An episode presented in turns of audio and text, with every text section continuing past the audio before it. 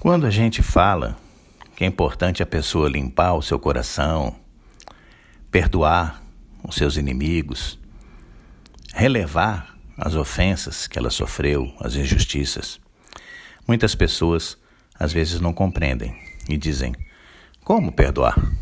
Só Deus pode perdoar os pecados. Então é importante esclarecer isso para que fique bem claro e todos possam entender a verdade. Realmente, quando uma pessoa faz uma coisa ruim para você, você não vai perdoar o pecado dela.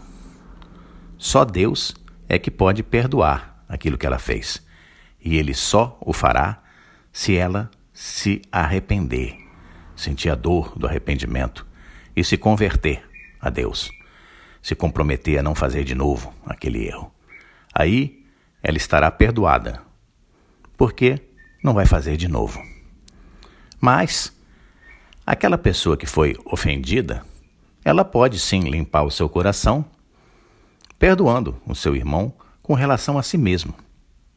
Não está perdoando o pecado que a pessoa cometeu perante Deus, mas está perdoando aquela ofensa, está relevando, deixando para trás, considerando aquela atitude da pessoa como uma coisa perdida que ficou para trás. Não faz mais conta daquela dívida que a pessoa tem com ela. Por isso a gente diz perdão. Porque na vida existem perdas, perdinhas e existe o perdão, que é uma perda muito grande, mas que você deixa para lá.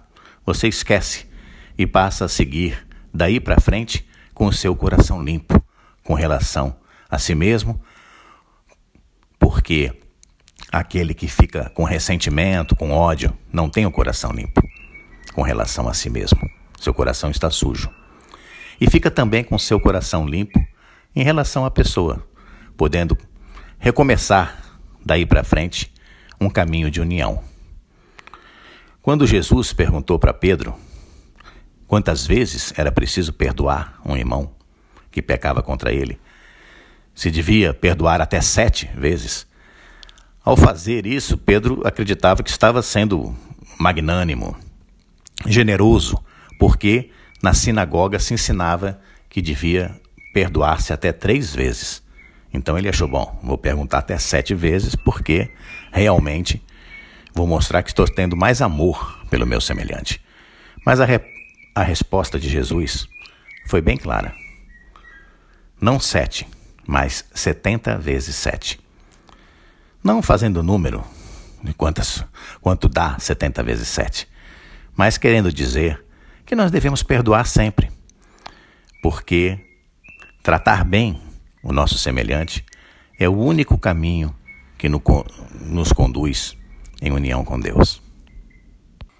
Eu sou José Lúcio, estudando a palavra do Mestre.